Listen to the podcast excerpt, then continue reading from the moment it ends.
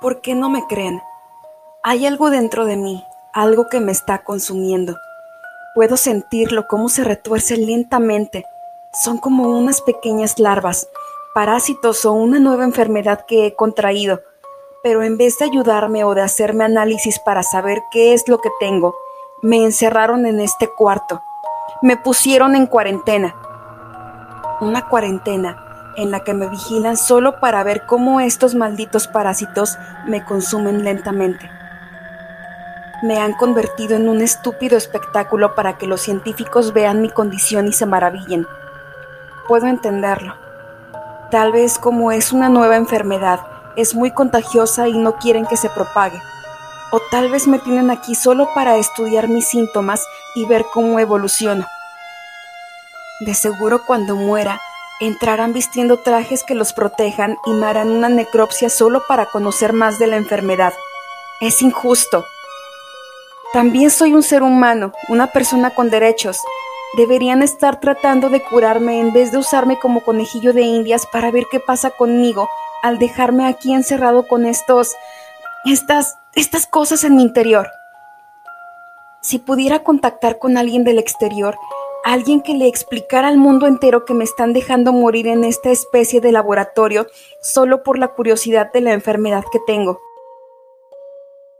Al principio cuando esa extraña araña, si es que a ese grotesco animal con ocho patas y alas membranosas se le puede llamar araña, cuando eso me acababa de picar en el brazo izquierdo solo sentí un leve dolor.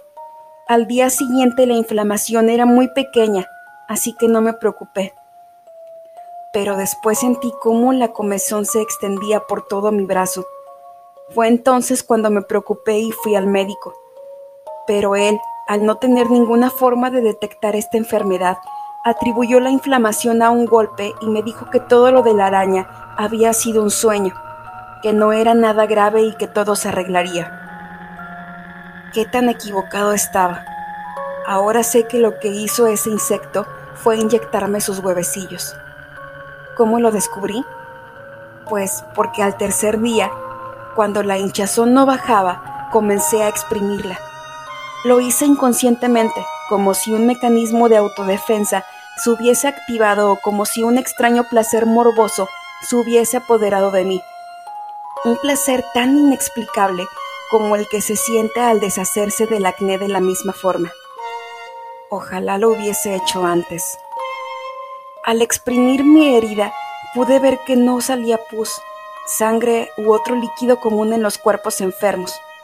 En su lugar, un hediondo líquido transparente de un tono azulado emanaba de mí. Por curiosidad me acerqué a examinarlo y entonces me di cuenta. Ese líquido contenía cientos de minúsculos huevecillos. Acudí de inmediato al doctor, pero era inútil. Al exprimir mi brazo había sacado la mayoría de los huevos, y los que quedaron pasaron a otras partes de mi brazo por la presión que ejercí. El doctor no encontró nada. Desesperado intenté hacerle ver que mi vida estaba en grave peligro, pero solo se limitó a darme un par de pastillas y me mandó a dormir. Durante un tiempo pensé que las pastillas eran una especie de antibiótico poderoso que se había deshecho de los huevos que quedaban. Incluso la inflamación bajó, pero eso solo era porque se estaban incubando en mi cuerpo, preparándose para eclosionar y dejar correr por todo mi cuerpo esas horribles larvas. Tiempo después, la enfermedad comenzó a empeorar. Podía sentir cómo una gran cantidad de pequeños gusanos se arrastraban debajo de mi piel. Entonces no lo sabía, pero poco después durante mi trabajo lo descubrí. Estaba yo solo terminando unos pendientes a la hora de comer, cuando sentí una comezón renovada. Comencé a rascarme tan fuerte en mi brazo izquierdo que comencé a sangrar. Entonces fui al baño para lavar mi herida. Ahí fue la primera vez que los vi.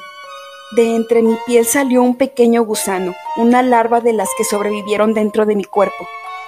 Todo comenzó a tener sentido, porque siempre me sentía cansado.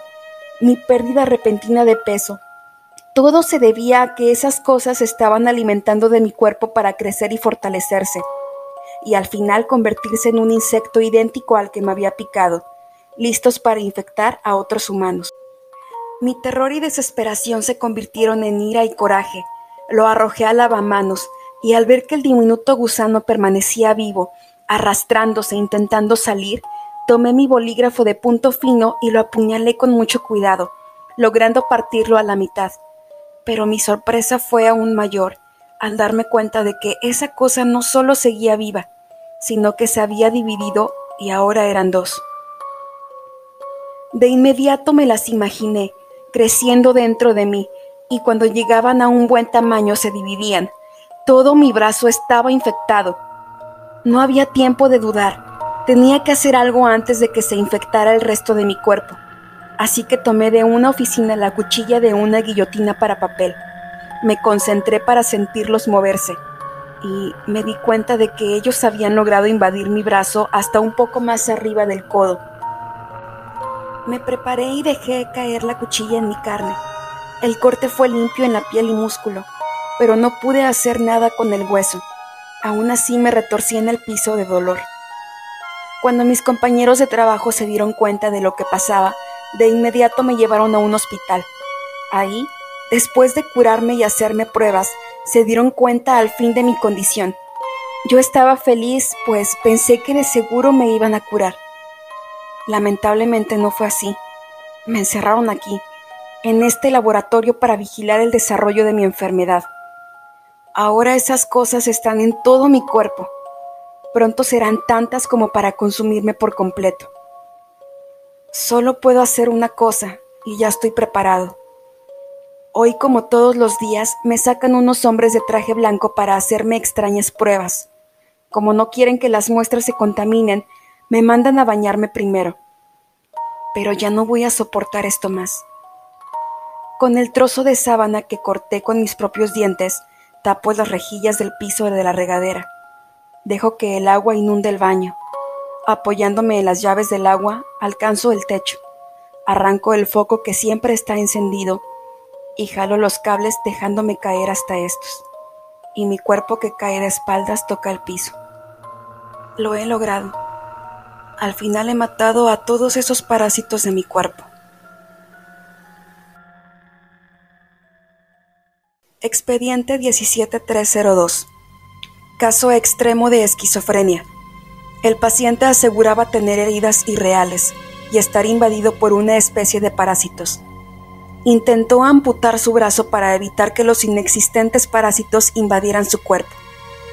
Tres días después de ser ingresado al hospital psiquiátrico, donde se le cuidaba en un cuarto acolchonado para evitar que se lastimara, el paciente se suicida mediante una descarga eléctrica en el baño.